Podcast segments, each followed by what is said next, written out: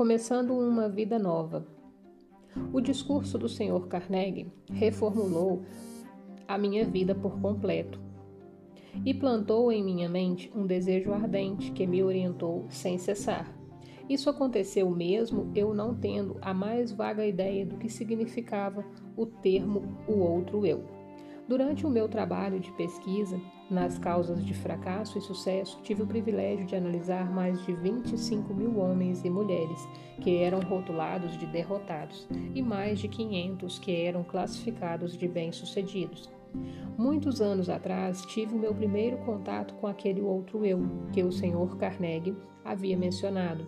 A descoberta veio como ele disse que viria, como resultado de dois pontos cruciais da minha vida, mas que foram, na verdade, emergências e que me forçaram a pensar um jeito de vencer as minhas dificuldades de tal maneira que eu nunca havia experimentado.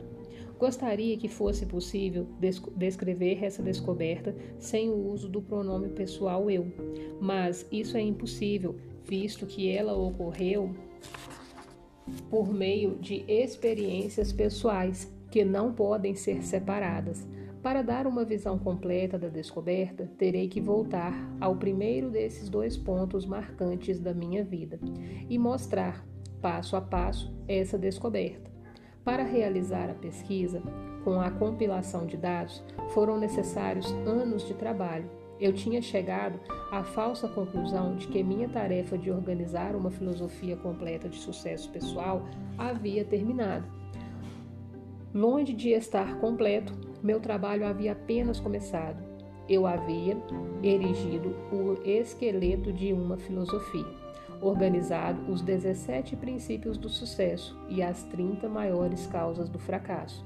Mas aquele esqueleto tinha que ser coberto com a carne da realização e da experiência. Além disso, tinha que ser dado ao trabalho uma alma que inspirasse homens e mulheres a não somente transporem obstáculos, mas também a não se deixarem abater por eles. A alma que ainda teria que ser adicionada, como eu descobri depois, somente se tornaria disponível após aparecer o meu outro eu por meio dos dois pontos cruciais da minha vida, resolvendo focar a minha atenção e quaisquer talentos que eu porventura tivesse em retornos monetários por meio de canais de negócios.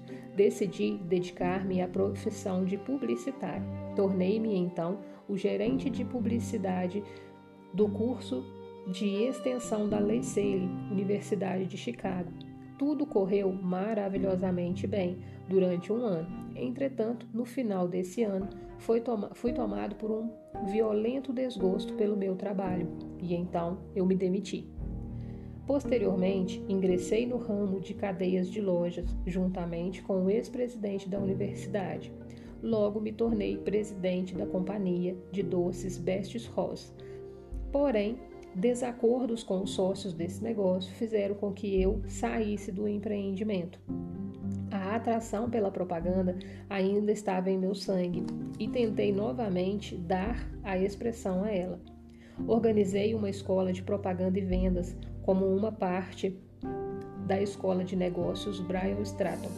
O empreendimento navegara em águas tranquilas e muito dinheiro entrava rapidamente. Foi então que os Estados Unidos tomaram parte na Primeira Guerra Mundial, em resposta a um chamado interior que palavras não conseguem descrever.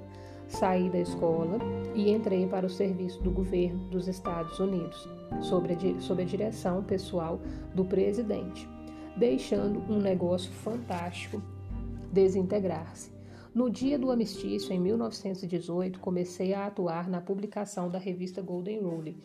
Apesar do fato de eu não ter nenhum centavo de capital, a revista cresceu rapidamente e em pouco tempo ganhou circulação nacional, chegando a quase meio milhão de exemplares, finalizando seu primeiro ano de negócios com um lucro enorme.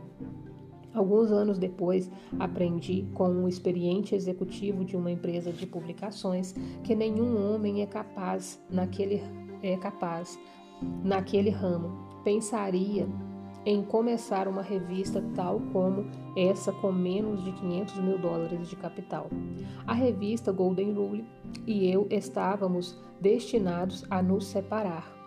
Quanto mais sucesso alcançávamos, mais descontente eu me tornava, até que finalmente, devido a um acúmulo de perturbações causadas por sócios no negócio, dei a revista como um presente a eles e deixei o negócio.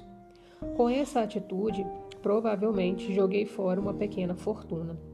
Logo após, organizei uma escola de treinamento para vendedores. Minha primeira missão era treinar um exército de vendas de 3 mil pessoas para uma rede de lojas. Receberia 10 dólares por cada vendedor que frequentasse a minha aula. Dentro de seis meses, esse trabalho havia me rendido um pouco mais de 30 mil dólares. O sucesso em termos financeiros estavam coroando os meus esforços com abundância. Novamente, meu espírito estava descontente. Eu não estava feliz. Tornava-se a cada dia mais óbvio que nenhuma quantidade de dinheiro em algum momento me faria feliz.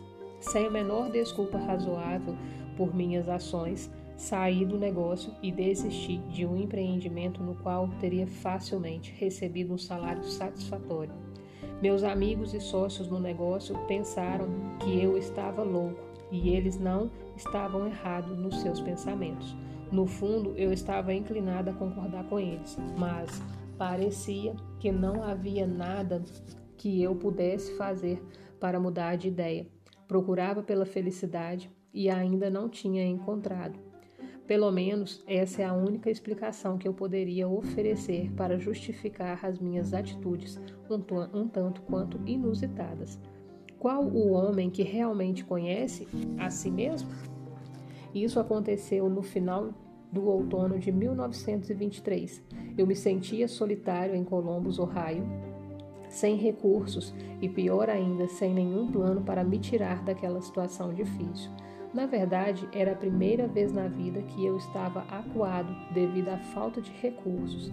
Em muitas ocasiões já, já havia passado por momentos de aperto, mas nunca antes havia faltado dinheiro a tal ponto que eu não, de eu não conseguir suprir as minhas necessidades pessoais. A experiência me assombrou. Eu parecia estar totalmente à margem do que poderia ou deveria fazer. Pensei em uma dúzia de jeitos de conseguir resolver os meus problemas, mas descartei-os todos. Eram impraticáveis e impossíveis de realizar. Me senti como alguém que estava perdido em uma selva, sem uma bússola sequer. Toda tentativa que eu fazia para me tirar da dificuldade acabava me trazendo de volta para o ponto de partida.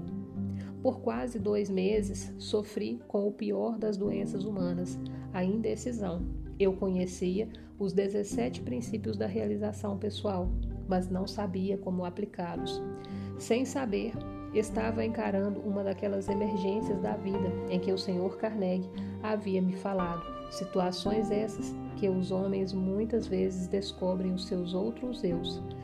Meu estresse era tão grande que em nenhum momento me ocorreu sentar, analisar a sua causa e procurar a sua cura.